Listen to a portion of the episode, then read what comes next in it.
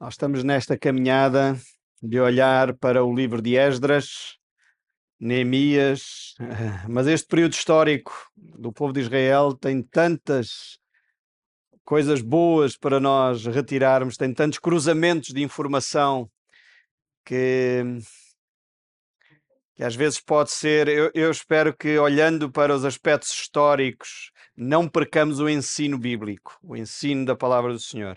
O pastor José Manuel, semana passada, trouxe-nos nesta caminhada um, histórica, começando no princípio, lá no princípio do livro do Gênesis, o, o desígnio de Deus para o resgate da humanidade. E nós temos visto como Deus, de alguma forma, tem um plano. Deus, o plano de Deus nunca foi frustrado. Deus nunca foi surpreendido. E agora os seres humanos fizeram isto, eu não sei o que hei de fazer. Deus nunca chegou a este ponto. Portanto, Deus nunca se surpreendeu nesse sentido ainda que é um mistério para nós, como Deus soberano, que os seus planos nunca são frustrados, e isto que fique claro, ainda assim ele te permite, com muita graça, muita simpatia, te deixar fazer escolhas. E às vezes as nossas escolhas acabam por hum, não ser exatamente aquilo que Deus tinha pensado. Eu estou a pensar, por exemplo, na nação de Israel. Quando eles chegaram à terra prometida, qual era o plano de Deus? Que eles entrassem, usufruíssem da terra.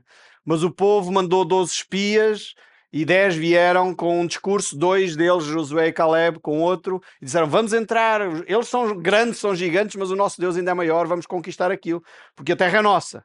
Os outros 10 conseguiram desmobilizar o povo e o povo andou 38 anos no deserto não escapou ao desígnio de Deus, à soberania de Deus, mas creio sinceramente que esse não era o plano de Deus, por aquilo que a gente vê nas Escrituras. E às vezes nós temos isto, né? Catarina conduzia-nos em oração e o texto que me veio à mente foi aquele de Paulo aos Romanos. Como é que eles ouvirão se não há quem pregue? E como pregarão se não forem enviados? Não é? E aqui não estão a falar dos pregadores só da palavra, estão a falar de cada um de nós, como filhos de Deus. Como é que aqueles que não conhecem o Evangelho vão conhecer o Evangelho se Deus determinou na sua soberania que tu e eu é que seríamos os portadores desta mensagem? E quando tu desobedeces ao Senhor, alguém não ouve a mensagem de Deus. Então é, é um desafio tremendo para nós. Então, olhar para a cronologia, para, para as histórias de vida que nós temos diante de nós, podem nos ajudar a perceber como é que o povo desobedeceu, e nós percebemos lá em Jeremias como foram parar 70 anos uh, até à Babilónia, e como Deus levanta lá na Babilónia uh, um homem, Ciro, que vai decretar em Esdras, e é aí que nós vamos hoje entrar, Esdras capítulo 1, vai decretar então uh, algo que faz com que o povo retorne. No final do culto, uh, um irmão veio ter-nos, mas eu não sabia que Daniel era tão velho, não é? Porque alguns ouviram, não estava lá na semana passada o rei Dário, um, porque o, o, rei Dário vai aparecer na história lá mais para a frente, mas em Daniel nós percebemos que Dário é contemporâneo de Daniel. Isto levanta aqui, e aqueles mais estudiosos da palavra, obviamente, vão começar a perceber que há aqui conexões que nós, se calhar, não, não percebíamos. A história, os, uh, a arqueologia ainda não descobriu Dário. Uh, portanto, normalmente associam a Ciro, o conquistador da Babilónia, e há duas ou três grandes interpretações para isto. Uh, a, a, primeira é que Dário era pai de Ciro, portanto, no final do seu reinado entregou o reinado a Ciro. Um, há outros que dizem que Dário era um rei e Ciro era o imperador, como acontecia, por exemplo, com Herodes, uh, o imperador era César e Herodes era o, rei lá em Israel. Uh, mas há quem diga também que Dário e Ciro são a mesma personagem. Enfim, eu não quero entrar aqui muito nestas questões, é só para não ficarem, porque nós vamos ver neste reinado de uh, Medo-Persa muitos Dários, muitos Ciros, muitos Xerxes, muitos Artaxerxes, Assueros, são sinónimos de Xerxes. Então não te confundas com tanto nome que às vezes são sinónimos, outras vezes são outras personagens. E nós tivemos a semana passada a passar rapidamente por isto, um, mas o que é importante nós percebermos é que, creio eu, Ciro, este Ciro, que pode ou não ser Dário, um, é um tipo de Cristo. E Isaías, capítulo 44, capítulo 45, o pastor José Manuel, a semana passada, nos trouxe, vai dizer que Ciro é o ungido do Senhor. A palavra hebraica para ungido ali é Messias. É estranho. Um pagão porque Ciro nem fazia parte do povo de Israel, do povo eleito. Um pagão ser chamado do meu ungido, meu Messias.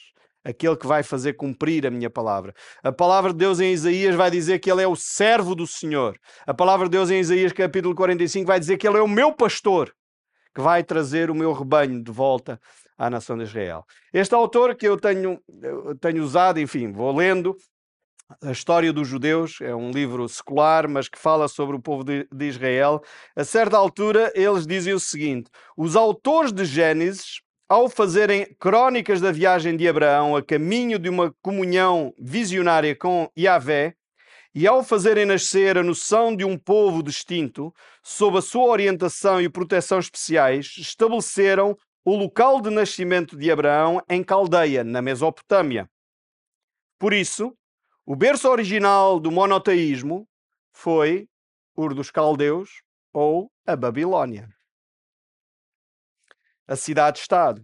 Foi isso que deu um significado especial à destruição do impuro templo em Jerusalém pelos babilónicos, chefiados por Nabucodonosor no ano de 587 a.C.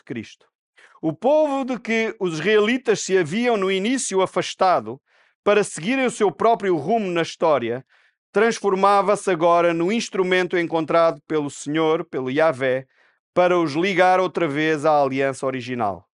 A Babilônia destruiria o templo, e da Babilônia, o outro império, o persa, que lhe sucedeu, viria a restauração purificada do local sagrado, quando, depois de meio século de exílio, o rei persa Ciro decretou que eles fossem autorizados a regressar a Jerusalém. Eu, quando li isto, assim, nunca me passou pela cabeça esta ligação, sinceramente. Foi a primeira vez que eu, quando li esta ligação a Abraão, que sai da terra de Ur dos Caldeus, sai da sua parentela, diz lá o texto em Gênesis, para ir para uma terra que Deus iria mostrar. E Deus utiliza a parentela de Abraão para ser o instrumento de disciplina do seu povo. E eu pensei, uau, Deus tem um plano. E o plano de Deus não é frustrado. Nunca é frustrado. Mesmo que às vezes a gente não perceba as ligações, se é Ciro, se é Dário, se é Artaxerxes, Assuero, não importa, o plano de Deus continua a ser o mesmo Deus vai, uh, na sua soberania, cumprir aquilo que ele tem para cumprir. E é importante nós percebermos, Dário, Ciro, uh, é contemporâneo de Daniel. E quando nós estudamos o livro de Daniel, vale a pena já agora, irmãos, leiam Daniel, leiam Jeremias. O fim de Jeremias é o, o início do exílio. E nós vamos perceber que ali no final do capítulo, dos últimos capítulos de Jeremias, nós vamos perceber como o povo é deportado, porque é que é deportado. Depois, em Crónicas, vamos perceber que era para que a terra descansasse. E os anos 70 anos de exílio tinham a ver com 70 anos que o povo, correspondiam aos 70 anos que o povo não tinha dado descanso à terra nos anos sabáticos as coisas começam a ter ligações e a gente começa a perceber a importância do descanso. O descanso no Senhor, não andar ansioso com coisa alguma. E, e, mesmo quando as coisas são complicadas, os negócios não acontecem, as situações familiares não ocorrem e a gente começa a ficar ansioso, a única ansiedade que nós deveríamos ter era a ânsia pelo Senhor, que não é a mesma coisa que a ansiedade. Mas esse desejo de ouvir a voz de Deus, de estar na dependência de Deus, de conhecer a vontade de Deus e viver nessa dependência. Quando nós percebemos que Daniel é contemporâneo de Dário, e nós lá, só, só ler um versículo do livro de Daniel vale a pena, para nós percebermos, no capítulo 6 de Daniel, uh, ainda que o nosso estudo não é sobre Daniel, mas Daniel no capítulo 1, verso 21, vai dizer que uh, Daniel governou até ao primeiro, uh, até o início de, do Império Ciro, de, de Ciro. Mas no capítulo 6, nós vemos que Daniel era contemporâneo aqui de, de, de Dário e, obviamente, faz uma distinção também relativamente a Ciro. Eu vou só abrir aqui as minhas anotações, porque, obviamente, isto é muita referência bíblica e eu não quero estar uh, a dar referências de forma errada. Daniel capítulo 6, verso 28, que é o último verso diz o texto bíblico em Daniel capítulo 6, verso 28, Daniel, pois, prosperou, portanto aqui já, já Dário conquistou o Império Babilónico, prosperou no reinado de Dário e no reinado de Ciro Persa. Dário é apresentado como o medo, da, da Meda, da terra dos Medos, e Ciro é apresentado como persa. No capítulo 9, nós vamos ver uh, Daniel fazer esta distinção no primeiro ano do, do, rei Dário, no capítulo 9, verso 1. No capítulo 10, verso 1, ele vai dizer no terceiro ano do rei Ciro. Então, há aqui, por isso é que há estas questões, uh, se Daniel era contemporâneo, se Dário e Ciro eram ou não a mesma personagem, ou se Dário era uma pessoa, Ciro é outra. Eu creio que a arqueologia não descobriu é que Dário existiu. É só isso. E nós temos muitos exemplos das escrituras assim. A Bíblia diz uma coisa, os arqueólogos vêm dizer que não era assim, depois, passados uns anos, descobrem-se, ah, afinal a Bíblia tinha razão. Provavelmente é outra vez assim. Ainda não descobriram nada sobre o rei Dário que antecedeu o rei Ciro, uh, mas iremos lá chegar um dia. A arqueologia vai trazer à luz aquilo que exatamente a Bíblia está a dizer e provavelmente mais uma vez vamos dizer, ah, afinal a Bíblia tinha razão. E nós percebemos se Daniel era contemporâneo de Ciro, porque é que Ciro tomou a decisão que tomou. É aqui que entra a história de Daniel na Cova dos Leões, lembram-se? Daniel na Cova dos Leões. Leiam aquele texto, vale a pena. As conclusões a que Dário uh, chega depois de ver o milagre incrível que Daniel experimenta. Houve ali um complô, conhecem a história? Complô dos, do, dos sábios para condenar. Obviamente o decreto é muito. Eu tenho que confessar, eu não sei como é que um imperador fica tão cego ao ponto de pensar é uma boa ideia fazer um decreto em que ninguém pode pedir nada a ninguém a não ser a mim. Que horror! Jenny, podes-me trazer um copo de água? Já estás a pecar, já estás multado logo pelo imperador. Ias logo para a cova dos leões. Era assim. Porque o decreto era ninguém pode pedir nada, nem a Deus, nem aos homens, a não ser ao rei. Desculpa uma expressão, que estupidez. Mas era o decreto do, do, do Dário. E obviamente ele, quando percebe a artimanha, provavelmente estes imperadores eram sempre muito cheios de si mesmo. Nós vemos por Nabucodonosor, capítulo 4 de Daniel, ele tão cheio de si mesmo, olha o grande império que eu construí.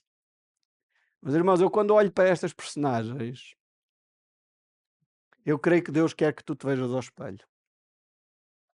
Percebas quem tu és.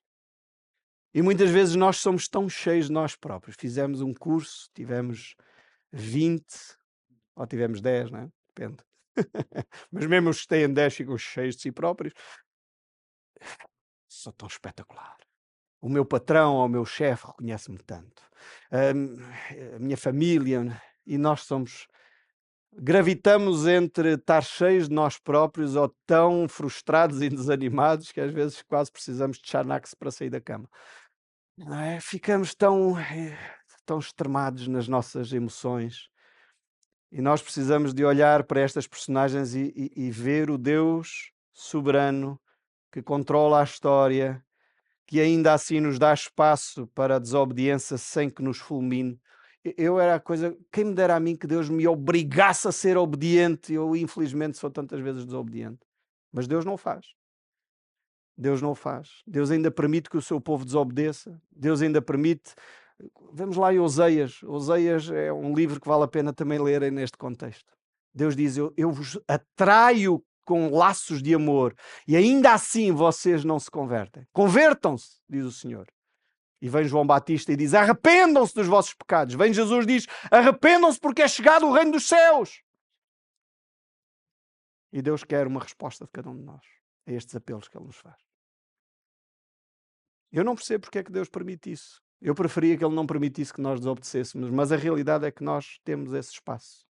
E ele ainda assim permite que tu e eu desobedeçamos à sua vontade. Mas é tão bom quando começamos de novo em obediência a Deus.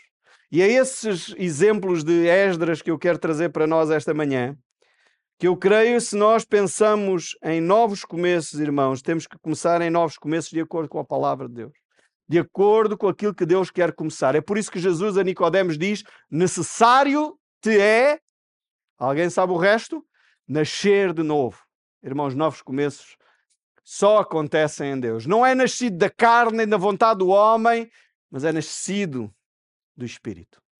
Quando estes começos acontecem, então há novos começos na nossa existência. E é isso que eu quero te levar a refletir ao longo desta manhã, quando nós olhamos para o livro de Esdras, capítulo 1. Vamos ler o capítulo 1. Eu não vou entrar no capítulo 2, apesar do capítulo 2 ser parte, mas o capítulo 2 é daqueles capítulos uh, que eu vou explicar porque é que eles lá estão, mas não vou lê-los, porque é o fulano e o cicrano e veio não sei quantos, no, milhares de vai explicar toda a genealogia daqueles que vieram de volta a Jerusalém. E diz assim o capítulo 1 de Esdras, verso 1. No primeiro ano do rei Ciro, é por isso que eu estou a fazer aqui aquela ligação. Estamos no primeiro ano de rei Ciro, Daniel não sabemos quando é que ele morre, mas pelo menos até o terceiro ano de Ciro ele, ele está vivo. Capítulo 10 do livro de Daniel vai nos mostrar isso. Então percebemos que Daniel governador ainda, uma influência enorme sobre os imperadores, um dos homens mais sábios da Pérsia, da Babilónia, do, dos Medos, de certeza absoluta, apesar de Esdras não o mencionar, vez nenhuma, é um homem que está presente, constantemente presente nas decisões que este rei, eh, talvez aqui Ciro ou ouviu-se Dário era o seu pai, ou se de facto Ciro e Dário eram a mesma personagem, não importa tanto, mas ele se viu aquele fenómeno dos leões fomeados que não comeram Daniel, disse, há aqui um Deus que manda nisto tudo. E não sou eu. E não sou eu. É melhor ficar quieto. Então é possível que Daniel, e leiam lá Daniel, porque Daniel vai nos dar muita informação sobre esta questão. Daniel descobre, descobre ao ler Jeremias, nós vimos a semana passada, Jeremias 25, descobre o quê? Que eram 70 anos o período de cativeiro. E é possível que Daniel tenha feito as contas. E disse ao Ciro: Olha, há uma profecia em Jeremias que diz que são 70 anos. E há uma outra profecia em Isaías, capítulo 44, capítulo 45, que diz que tu és o eleito de Deus, o ungido de Deus, o pastor que Deus vai usar para libertar o seu povo. Tinhas consciência disso, Ciro? É possível que Ciro não tivesse consciência e Daniel tivesse influenciado a vida de Ciro nesse processo. Neste primeiro ano, o rei da Pérsia para que se cumprisse a palavra do Senhor pela boca de Jeremias, Esdras vai fazer a ligação com Jeremias, despertou o Senhor o espírito de Ciro. Obviamente Deus desperta o, o espírito de muita maneira. Às vezes com, sonho, com sonhos, como nós vemos na Nabucodonosor, ficou profundamente incomodado. Faraó, mesma coisa, quando teve o sonho das sete vacas gordas, das sete vacas magras, foi o Espírito do Senhor a despertar o seu, o seu espírito, mas também Deus usa pessoas para despertar o nosso espírito. Às vezes conversas, às vezes palavras, às vezes ações de alguém, e o nosso espírito é despertado pela palavra do Senhor. Pela boca do profeta Jeremias despertou o Senhor o espírito de Ciro, rei da Pérsia, o qual fez passar pregão por todo o seu reino, como também por escrito, dizendo: Assim diz Ciro, rei da Pérsia: O Senhor Deus dos céus me deu todos os reinos da terra e me entregou e me entregou, lhes encarregou, perdão, de edificar uma casa em Jerusalém e Judá. Quem de entre vós é de todo o seu povo, seja seu Deus com ele, e suba a Jerusalém de Judá, e edifica a casa do Senhor, Deus de Israel, ele é o Deus que habita em Jerusalém. Todo aquele que restar em alguns lugares em que habita, os homens desse lugar o ajudarão com prata, ouro, bens e gados, afora as dádivas voluntárias para a casa de Deus, a qual está em Jerusalém. Então se levantaram os cabeças das famílias de Judá e de Benjamim, e os sacerdotes e os levitas, com todos aqueles cujo Espírito de Deus despertou, para subirem a edificar a casa do Senhor, a qual está em Jerusalém. Todos os que habitavam aos, nos arredores os ajudaram com objetos de prata, de ouro, bens, gado e coisas preciosas, afora tudo o que voluntariamente se deu. Também o rei Ciro tirou os utensílios da casa do Senhor, nos quais Nabucodonosor tinha trazido de Jerusalém e que tinha posto na casa dos seus deuses. Tirou-os Ciro, rei da Pérsia, sob a direção do tesoureiro Mitdrat, que os entregou contados a Sezebar, príncipe de Judá. Eis o número deles: 30 bacias de ouro, mil bacias de prata, 29 facas, 30 taças de ouro, 410 taças de prata, de outra espécie e de outra espécie e mil outros objetos.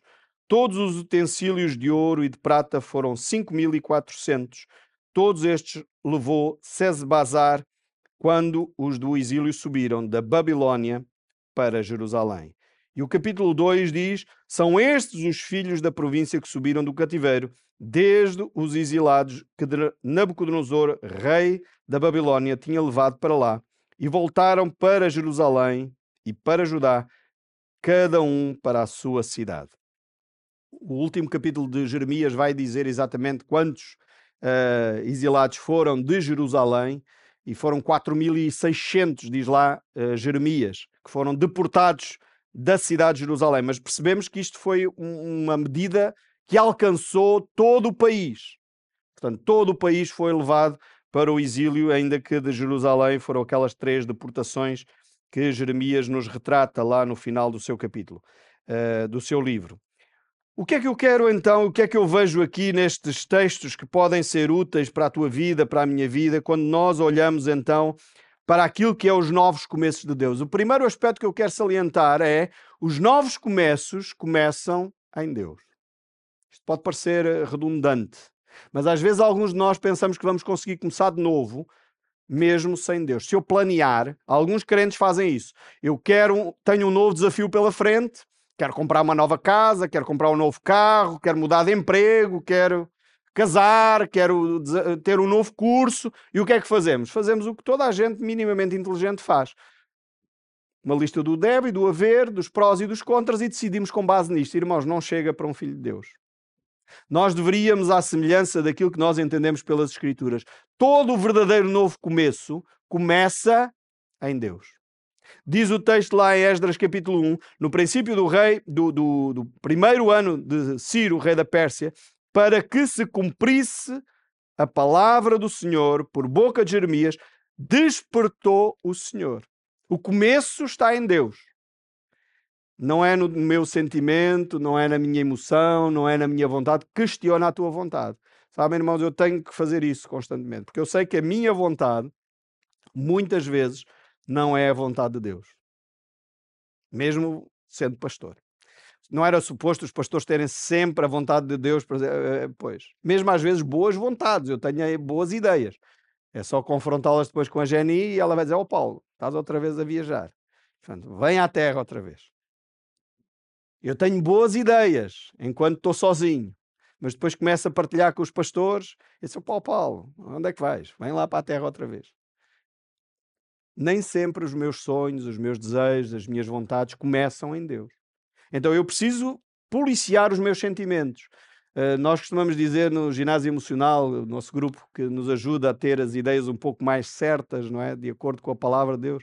Uh, muitas vezes nós temos que desconfiar das nossas motivações e das nossas emoções. Temos que contrariar o nosso eu. Temos que pôr em causa alguns dos pensamentos que nós temos, porque muitas vezes os nossos pensamentos não estão certos. Começamos a suspeitar mal dos outros, começamos a pensar mal dos outros, a atribuir motivações e ações que os outros não tiveram, mas a gente suspeita. E é bom desconfiar disto, porque isso muitas vezes provém de corações amargos e nós temos que purificar o nosso coração no Senhor. É interessante que os verdadeiros começos é Deus quem os desperta. Foi Deus que despertou o coração de Ciro este rei, este imperador, foi Deus que o despertou. Um segundo aspecto que é parecido, mas é diferente, é que os novos começos são o cumprimento da vontade de Deus, são a palavra de Deus. Ciro foi despertado pelo Senhor para quê? Para cumprir aquilo que Deus já havia dito. Então, os teus sonhos, os teus desejos, os teus planos, aquilo que tu queres para a tua vida, para a tua família, para a tua profissão, provém de onde? Questiona, Vale a pena perguntar. Quais são as motivações que te levam a querer ter uma casa melhor? Não tem mal nenhum ter casa melhor. Não tem mal nenhum ter um carro melhor. Não tem mal nenhum ter um salário melhor. Não tem mal nenhum ter uma família mais simpática. Não tem mal nenhum. Mas questiona as motivações que estão por trás. Provém daquilo que é o teu conhecimento da palavra de Deus? Ou provém simplesmente da inveja das redes sociais? Porque toda a gente nas redes sociais são muito felizes. É? Toda a gente nas redes sociais, já repararam? Não há ali ninguém deprimido. Ou poucas pessoas estão deprimidas na, nas redes sociais. Normalmente são muito felizes, estão de viagem. Eu da outra vez estava a receber uma, uma informação de alguém assim: esta pessoa está no Egito, então, mas ainda falei ainda ontem com eles. Ela estava a publicar umas imagens que tinha uma viagem que tinha feito há um ano atrás. Mas eu estava. Eu não sabia que ela tinha ido para o Egito esta semana, não é? As pessoas estão sempre em viagem, estão sempre alegres, estão sempre animadas. Pergunta as tuas motivações. As tuas motivações têm como base o cumprimento da palavra de Deus. É interessante no verso 1 dizer que Ciro agiu em conformidade com aquilo que ele sabia da palavra de Deus. E era um ímpio, já agora. Ciro era um ímpio. Eu espero que os cristãos que estão aqui nesta sala e me estão a ouvir queiram ter a sua vida em conformidade com a palavra de Deus. As tuas decisões nestas matérias muito concretas, muito práticas da vida, alicerçam-se onde? Os novos começos começam em Deus, mas os novos começos também têm a sua continuidade no cumprimento da palavra de Deus, no cumprimento da vontade de Deus para nós. Qual é a palavra de Deus para ti? Que palavra Deus te deu? Eu, as palavras que Deus me dá, normalmente eu partilho com a igreja e passa a ser o tema da igreja nesse ano. Portanto, vocês ficam logo a saber o que é que Deus me falou. Novos começos têm a ver com isto. Eu creio que este ano Deus vai trazer novos começos a cada um de nós. Mas olha, que nós podemos desobedecer à vontade de Deus e podemos começar novos começos na nossa carne. E eu não gostaria que isso acontecesse. É preciso fechar processos, é preciso resolver assuntos, é preciso confessar. Leiam Daniel, vale a pena ler. A oração de Daniel, lá no capítulo 9, é extraordinária. Quando ele entende pela palavra do Senhor que o tempo de cativeiro eram 70 anos, o que é que ele faz? Dobra o joelho e pede clamor ao Senhor. E ele chora os seus pecados e o pecado do seu povo. Ele diz: Senhor, tu és misericordioso, mas nós pecamos contra ti. Esdras 9, Neemias 9. Parece que os capítulos 9 da Bíblia são orações extraordinárias. Vale a pena ler os capítulos 9 da Bíblia. Então, são orações de tomada de consciência. Não há novos começos sem arrependimento e sem confissão do pecado. Não há novos começos assim. Nós não entramos nisso, tá bem? Isto é antes dos novos começos. Já, já estamos nos começos. Porque Daniel tem esta consciência do pecado do seu povo, confessa o seu pecado, o anjo vem consolar. E tem ali, eu não vou entrar porque o tema não é Daniel, mas valeria a pena. Os livros, o livro de Daniel é, é uma delícia perceber a interação de Deus, como Deus vem consolar Daniel na sua angústia. E o anjo chega e diz: Daniel, tu és filho muito amado do Senhor. E Jesus vai dizer: ainda que Daniel orasse. Daniel parece que é um figurão na história de, de Israel. Um homem de intercessão, um homem que vale a pena nós lermos. E Daniel ora, nós vamos ver Esdras a orar e a confessar o pecado do seu povo. Não há novos começos sem arrependimento sem mudança de atitude. Arrependimento é mudar de atitude. É dizer, eu, eu, eu, estou numa direção, eu não tenho comunhão com Deus, ou a minha comunhão com Deus é frágil, é fraca, eu posso melhorar aqui, eu vou mudar a minha atitude, eu vou mudar o meu comportamento. Os novos começos começam quando eu cumpro a palavra de Deus, quando eu coloco a minha, a minha vida em sintonia com a vontade de Deus. Então começa em Deus, mas também é o cumprimento da vontade de Deus para mim. Novos começos, um terceiro aspecto que eu vejo nesta passagem, é que novos começos devem, devem levar-nos a agir em conformidade com aquilo que a palavra de Deus nos diz. E é este o mistério que eu tenho que confessar que eu, que eu não consigo entender tudo nisto. Porque é que Deus nos permite desobedecer? Eu não, eu não, não sei. Tem a ver com a liberdade que Ele nos dá, sim, eu percebo isso. Deus criou seres livres, Deus quer que nós o adoremos livremente. Deus quer que nós o adoremos em espírito e em verdade. Deus não criou robôs. Deus não criou homens que têm que obedecer só porque Deus decretou. Porque se eu podia ter feito isso, eu podia ter criado seres humanos assim, mas não criou. E por isso ele dá-nos espaço para a desobediência e é triste quando nós desobedecemos. Nós vemos lá em Oseias, o livro de Oseias a dizer isso, e vale a pena se calhar ir lá essa passagem só para nós percebermos como é dramático ver o povo de Deus em desobediência a Deus.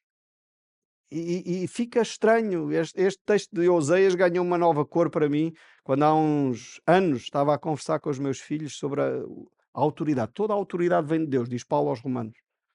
Mas estávamos a discutir Hitler. Foi Deus quem mandou e estávamos nessa debate. Quem é que mandou? Quem manda esses governantes que andam por aí hoje? Não, não vos assusta as eleições? A mim começa-me a assustar algumas coisas. Eu espero que nós cristãos tenhamos a serenidade e, e a, a, enfim, a oração suficiente para fazer boas escolhas nas eleições que aí vêm em março. E oremos até por aquilo que está a acontecer nos Estados Unidos. A mim, eh, eu acho isto ridículo o que está a acontecer em algumas coisas. Eu não menciono muito, mas, enfim, é, é perturbador. Agora, Deus está a fazer qualquer coisa. Mas ainda assim, Deus, o plano de Deus que vai se manter e vai se cumprir, às vezes há coisas que acontecem que é fruto do pecado do homem. Cuidado, vale a pena nós tomarmos boas decisões. E é interessante que Oseias, no capítulo 8, verso 1 em diante, ele vai dizer: Emboca a trombeta, ele vem como a águia contra a casa do Senhor, porque transgrediram a minha aliança e se rebelaram contra a minha lei. Isto é Deus a falar. A mim me invocam, nosso Deus, nós, Israel, te conhecemos. Israel rejeitou o bem, o inimigo o perseguirá. E veja o que Deus diz no verso 4, que é o que mais me choca. Eles estabeleceram reis, mas não. Então toda a autoridade não vem do Senhor. Mas Deus diz: eles estabeleceram reis, mas não da minha parte. Constituíram príncipes, mas, mas eu não o soube. Mas há alguma coisa que escapa ao conhecimento de Deus? Óbvio que não. Da sua prata, do seu ouro, fizeram ídolos para si, para serem destruídos. O teu bezerro, ó Samaria, é rejeitado. A minha ira se acende contra eles, até quando serão eles incapazes da inocência? Pergunta Deus. E nós percebemos que neste mistério entre a soberania de Deus e a responsabilidade humana, nós não temos todas as respostas. Mas que o homem é responsável, não há dúvida nenhuma nas Escrituras. Que Deus é soberano, não há dúvida nenhuma nas Escrituras. Como isto se liga, é, é, é um mistério. Então vale a pena perceberes que é para não ficares com a ideia que eu... Eh, Paulo diz isto de outra maneira lá aos romanos, quando ele vai dizer onde abunda a graça, eh, pode haver pecado. Então vou pecar, diziam alguns, não é? Deus é gracioso, logo eu gosto de pecar, Deus gosta de perdoar, então eu vou pecar para Deus me perdoar. E Paulo diz: nem pensem dessa maneira, isso é uma aberração. Porque quem é novo nascido em Cristo não pode ter este tipo de raciocínio. E às vezes há pessoas que pensam assim. Então, como Deus é gracioso, eu posso fazer o que me apetece, que lá no fim isto resolve-se. Não é isto que é a soberania de Deus. Deus é gracioso, não há dúvida nenhuma sobre o assunto. Mas que Deus vai te responsabilizar e vais viver muitas vezes as consequências do teu pecado, também não há dúvidas nenhumas nas Escrituras. Então que fique claro aquilo que é a vontade de Deus. Daí nós percebemos que quando há novos começos, eu devo ser alguém que obedece àquilo que é entendido a palavra de Deus, porque percebi que a origem deste novo começo é uma oportunidade de Deus para mim. Então eu vou conformar a minha vida àquilo que eu entendo das Escrituras e porque eu estou a, a viver em conformidade com as Escrituras, eu vou ser obediente. E é isto que Jesus diz: quem me ama, pratica a minha palavra. Não há volta a dar àqueles que são verdadeiramente filhos de Deus. Um quarto aspecto que eu vejo nesta passagem de Esdras, capítulo 1, e vamos voltar lá a Esdras, Há muitas ligações com outros textos bíblicos, porque obviamente as escrituras são de facto desafiadoras para nós. É que nós percebemos Deus vai, vai levantar as pessoas certas ao teu redor. Nós vemos que é Esdras, uh, aliás, Ciro, uh, é tocado, é despertado pelo Senhor, ele é despertado porque compreende a palavra de Deus, provavelmente pela boca de Daniel, mas depois Deus utiliza Ciro para fazer um decreto, e este decreto Deus vai utilizar para levantar as pessoas certas, e nós vemos isso uh, no texto que lemos ainda há pouco. Assim diz Ciro, o rei da Pérsia: O Senhor Deus do, dos céus me deu todos os reinos da terra, diferente de Nabucodonosor, que achava que era ele que tinha conquistado. Depois passou lá sete anos a meditar sobre o assunto e quando voltou, voltou purificado e voltou com as ideias no sítio. Uh, Ciro parece que já tinha outra mentalidade, provavelmente fruto do conhecimento que Daniel lhe tinha trazido. E ele diz: Deus é quem fez isto e me entregou com um objetivo concreto, que é edificar a casa do Senhor lá em Jerusalém. Então ele diz: De entre vós e todo o seu povo, seja seu Deus com ele e suba a Jerusalém. É interessante que quando Deus levanta pessoas, Deus usa também pessoas para motivar e influenciar os outros. Por isso é tão importante nós conversarmos, termos tempo uns com os outros, partilharmos os assuntos de oração uns com os outros, porque Deus, obviamente, vai utilizar pessoas para motivar pessoas a cumprir a vontade de Deus. Então, de entre este povo que está motivado, então que suba a Jerusalém para edificar a casa do Senhor. E o texto segue, o verso 4 diz: Todo aquele que resta em alguns lugares em que habita, os homens desse lugar o ajudarão com prata, ouro, bens e gado, fora as dádivas voluntárias, para a casa de Deus, o qual será que está em Jerusalém. Então se levantaram os cabeças das famílias de Judá e de Benjamim, os sacerdotes e os levitas, com todos aqueles cujo espírito de Deus despertou. Quem é que levanta as pessoas para se juntarem aos projetos? Quem levanta, de acordo com o texto, é, é, é, é a Bíblia que está a dizer, verso 5. É Deus quem levanta as pessoas para se juntarem nos novos começos. Tens sonhos, tens projetos, Então, se as coisas não estão a andar, não estão a fluir, não significa logo necessariamente que não é Deus. Nós vamos ver os capítulos seguintes. Mesmo quando há novos começos que vêm do Senhor, de acordo com a palavra do Senhor, há oposição, há dificuldades, há muitas vezes entraves. Nós vamos ver isso lá mais para a frente. Mas mesmo assim já vamos ter seis pontos. Se fôssemos batistas, só podíamos ter três. Nós, como somos a ação bíblica, podemos ter seis. Uh, seis pontos na pregação e já não dá para incluir todo, mas nos novos começos há também dificuldades, está bem? Não fiquem já hoje a pensar, porque hoje não vamos entrar nas dificuldades. Mas é Deus quem levanta as pessoas para se juntarem aos projetos. Se não estão a juntar-se pessoas, se não há pessoas a, a, a se juntarem e pensarem juntos o que é que Deus quer fazer no meio de nós, talvez seja um indicador para começarmos a tomar atenção nos novos começos, Deus vai levantar as pessoas certas para se juntarem a ti. E às vezes há coisas extraordinárias que acontecem sem tu sonhares. Eu lembro-me como Deus nos uh, envolveu com o projeto da Rádio Transmundial, que ainda hoje está aí na YouVersion da Bíblia e etc. Fiquei, foi um fenómeno interessantíssimo como Deus fez. Mandaram-me uma carta, o Tom, o diretor internacional, mandou-me uma carta a dizer isto no ano 2000 1, mandou-me uma carta para dizer que gostaria de ter um encontro consigo. Naquela época, por algum motivo que eu não sei, havia muita gente a mandar-me cartas dessa natureza e eu pensei, se esta pessoa quer ter um encontro comigo, ele há de entrar novamente em contato comigo quando estiver perto da data dele chegar a Portugal. Um, e fiquei à espera e não tomei iniciativa nenhuma, não respondi, eh, recebi só aquela carta e pronto, e não fiz mais nada. Um dia estava o pastor Paulo Pedro a falar com o Rubinho, não sei se ele ainda se lembra disso, nem, não estou a ver. Uh, estava o pastor Paulo Pedro a falar com o Rubinho e o Rubinho pergunta: Tu conheces um pastor Paulo Chaveiro? E o Pedro disse: Vagamente, não é? Mais ou menos. Conheço esse fulano por aí. E, acabou por trazer ao encontro. Ah, gostava de falar com ele, etc. E ligou outra vez.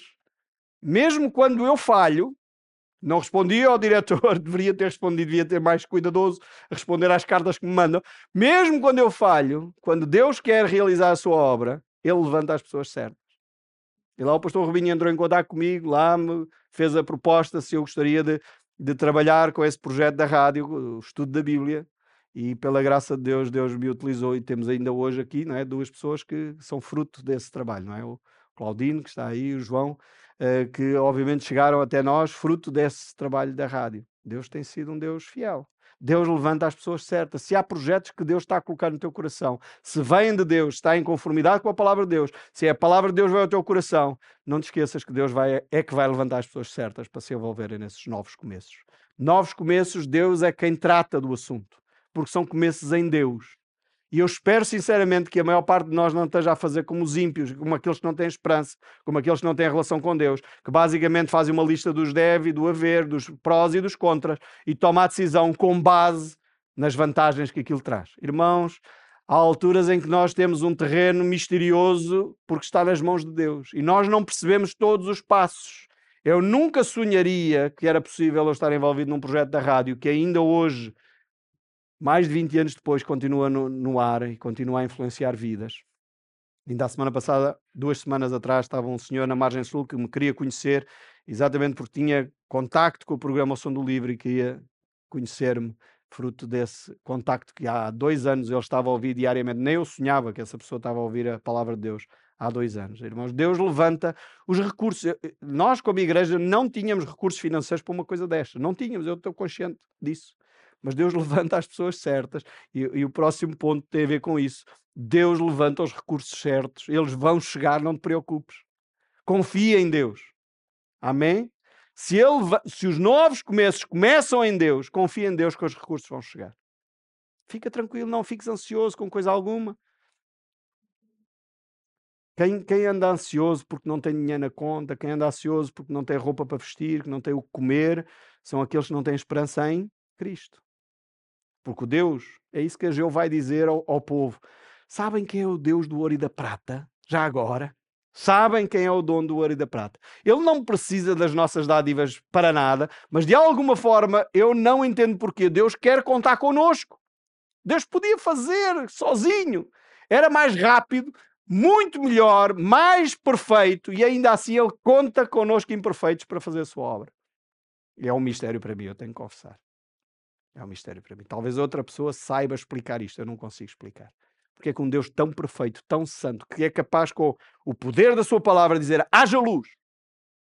Nós ainda não conseguimos fazer sol e lua. Deus fez só com uma palavra. Acham que era mesmo difícil ele pôr em pé um projeto desses que tu tens complicados, daqueles projetos complicados que tu tens. Então vale a pena perguntar a Deus, Deus, o que é que tu queres fazer? O que é que tu estás a fazer? Porque Deus vai levantar os recursos certos na hora certa porque é, os recursos são deles. É por isso que este capítulo começa, termina, aliás, uh, com, com um texto esquisito, não é? Repararam como é que isto termina? Vejam lá os últimos versos. Nós não gostamos normalmente de ler a Bíblia e dizer isto é a palavra de Deus. Mas é a palavra de Deus, não é? Tirou Ciro, o rei da Pérsia, sob direção do tesoureiro Mitredat, estes nomes não deem aos vossos filhos, faz favor, que os entregou contados a Sesbazar, príncipe de Judá. Eis o número deles: 30 bacias de ouro, mil. Mas para que é que isto está na Bíblia? Isto para dizer que Deus cuida. Deus levanta os recursos. E é o último ponto que eu quero partilhar convosco nesta manhã. É que os recursos que Deus te dá para administrar devem ser bem administrados. Eu, eu creio que é por isso que estas listagens vêm. Às vezes nós pensamos, ah, tens que dar um passo de fé e queremos dizer com isto que temos que dar um passo sem pensar nas coisas. Irmãos, não é isso que a Bíblia ensina. Passo de fé não é dar um passo impensado, não é dar um passo sem planeamento, não é dar um passo assim completamente estapafúrdio sem pensar nas consequências. Não é isto que é dar passo de fé. Passo de fé é um passo de obediência a Deus e Deus vai levantar as pessoas, Deus vai levantar os recursos e Ele espera que tu e eu saibamos pelo menos fazer matemática. Eles aqui sabiam contar. Eles contaram ao detalhe. 30 bacias de ouro, 410, não eram 409, não eram 407, não eram 400, é 410 taças de prata. E depois eles disseram, havia muitos outros objetos. Mas eles têm o cuidado de contabilizar as coisas. Então eu creio que quando nós temos novos começos, irmãos, temos que perceber bem que aqueles novos começos Deus nos dá para fazer boa gestão dos recursos que Deus nos confiou não é para gastarmos à toa, e é por isso que nós vamos ver depois no capítulo seguinte que, inclusive, as listagens dos nomes daqueles que vão ser envolvidos. E é interessantíssimo ler as genealogias, nós vamos perceber que há aqui nomes que se destacam, como no verso 2 do capítulo 2, Zerubabel, Jesua, Neemias. Este não é o Neemias que vai reconstruir as muralhas, mas é um outro Neemias. Estes dois primeiros homens, Zerubabel é o descendente de Davi e o outro é o sumo sacerdote que vai assumir a liderança espiritual do povo de Israel em Jerusalém. E depois vem uma listagem enorme daqueles que vieram e se dispuseram a ser obedientes ao Senhor. Como disse o pastor José Manel, isto foi um grupo, apesar de pequeno, e, e, alguns deles nem conseguiram provar a sua linhagem como parte do povo de Israel. Ainda assim, eles, Deus colocou no coração deles servirem ao Senhor. Então, novos começos. Eu queria deixar estes primeiros seis aspectos para nós percebermos como eles podem ser úteis se estás na expectativa de algo novo. Toma atenção, vem do Senhor. Se vem do Senhor, então vale a pena ouvir o que é que a palavra de Deus me diz sobre este assunto, obedecer à palavra de Deus, perceber que é Deus quem vai levantar as pessoas que vão cooperar comigo, perceber que é, os recursos virão de Deus e, obviamente, eu tenho que ser um bom gestor dos recursos que Deus me confiou. Irmãos, qual é a área da tua vida? Em que ponto é que tu te encontras da tua vida, do teu novo começo, da tua realidade, que tu precisas agora ajustar? O teu novo começo já começou em Deus ou é alguma coisa só da tua cabeça? Eu gosto daquela passagem de Moisés lá no livro do Gênesis, Êxodo, eh, quando Moisés está num diálogo com Deus e Deus diz que queria fazer uma nova nação de Moisés porque o povo era de dura serviço, ele iria destruir aquela nação e fazer uma nova nação. E Moisés intercede pelo povo e diz: Senhor, se tu não fores, eu não quero sair daqui. Isto tem sido para mim uma oração. Deus, se tu não vais comigo, eu não vou. Se tu não vais comigo, se isto não é teu, eu não vou. Eu não me quero envolver em coisas onde eu estou a gastar o meu tempo, os recursos, porque são fruto meramente da minha carne, fruto meramente do meu desejo pessoal. Eu não quero isto, Deus. Eu não quero isto. Eu não quero. Tu não sei. Eu não quero. Por isso eu digo com frequência a Deus: Deus, se tu não fores comigo, eu não vou. Eu prefiro ficar à espera Todas as nossas decisões grandes que envolvem a nossa família, sejam compra de casa, compra de bens que, que exigem anos de aquisição, de créditos e coisas do género, nós não tomamos essa decisão sem primeiro buscar o Senhor, sem primeiro orar a Deus. Porque eu não quero estar a gastar a minha vida em coisas que são inúteis. A vida eu já percebi, não sou assim tão velho como isso, mas já deu para entender que a vida é rápida, passa muito rápido. Ainda ontem eu tinha 16 anos, hoje quando acordei já tinha 55. Portanto, foi assim muito, muito rápido. Passa no instante.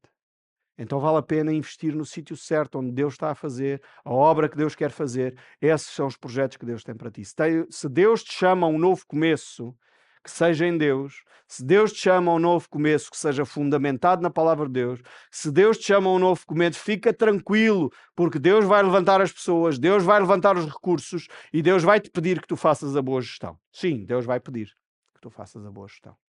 Então faz essa boa gestão e confia no Senhor. Tens um novo começo? Então eu gostaria de te deixar neste momento em oração porque eu creio que Deus nos trouxe a nós, como igreja, esta palavra de que este ano é um ano de começos, ou como muito bem o pastor José Manuel fez, de recomeços para alguns. Às vezes são novos começos, outras vezes são recomeços, porque é a continuidade daquilo que Deus já está a fazer. Diz, Senhor, aonde é que eu tenho que ajustar a minha vida? Senhor, o que é que tu estás a querer de mim nesta fase da minha existência? Como é que tu me queres envolver? Seja no curso de evangelismo, seja no discipulado, seja como fomos desafiados esta manhã a partilhar a nossa fé, seja encontrar um, um lugar de trabalho. Não penses no lugar de trabalho como o único sítio onde tu vais ganhar dinheiro. O teu lugar de trabalho é o teu ministério, é o sítio onde tu vais partilhar a tua fé, é onde tu vais ser sal e luz a maior parte do tempo. Então Deus mostra-me qual é o meu campo missionário, porque o teu lugar de trabalho é o teu campo missionário. Por isso é que nós, como filhos de Deus, temos de ter cuidado com as conversas no lugar de trabalho, aquilo que dizemos, a forma como articulamos a nossa posição, a nossa postura, porque é aí que Deus te quer a brilhar, é aí que Deus te quer como sal e luz. Novos começos, que seja em Deus, para Deus ser glorificado. Porque quando começa nele, eu espero que tu já tenhas esta compreensão Todas as coisas terminam nele, porque ele é o Alfa, ele é o Ômega, ele é o princípio e ele é o fim de todas as coisas.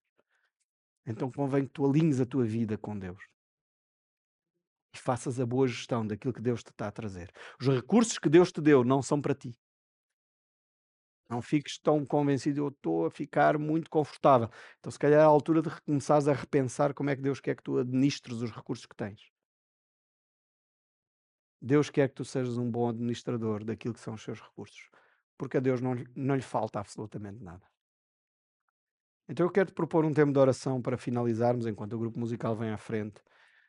E aí talvez tu possas reafinar teu, os teus alvos, os teus sonhos, as tuas metas, estes novos começos, pegando, se quiseres, nestas seis sugestões de tiradas do livro de Esdras, do capítulo 1 de como é que tu podes eh, verdadeiramente estar a, a começar de novo este ano 2024. Vamos então orar enquanto o grupo musical vai chegar até cá à frente.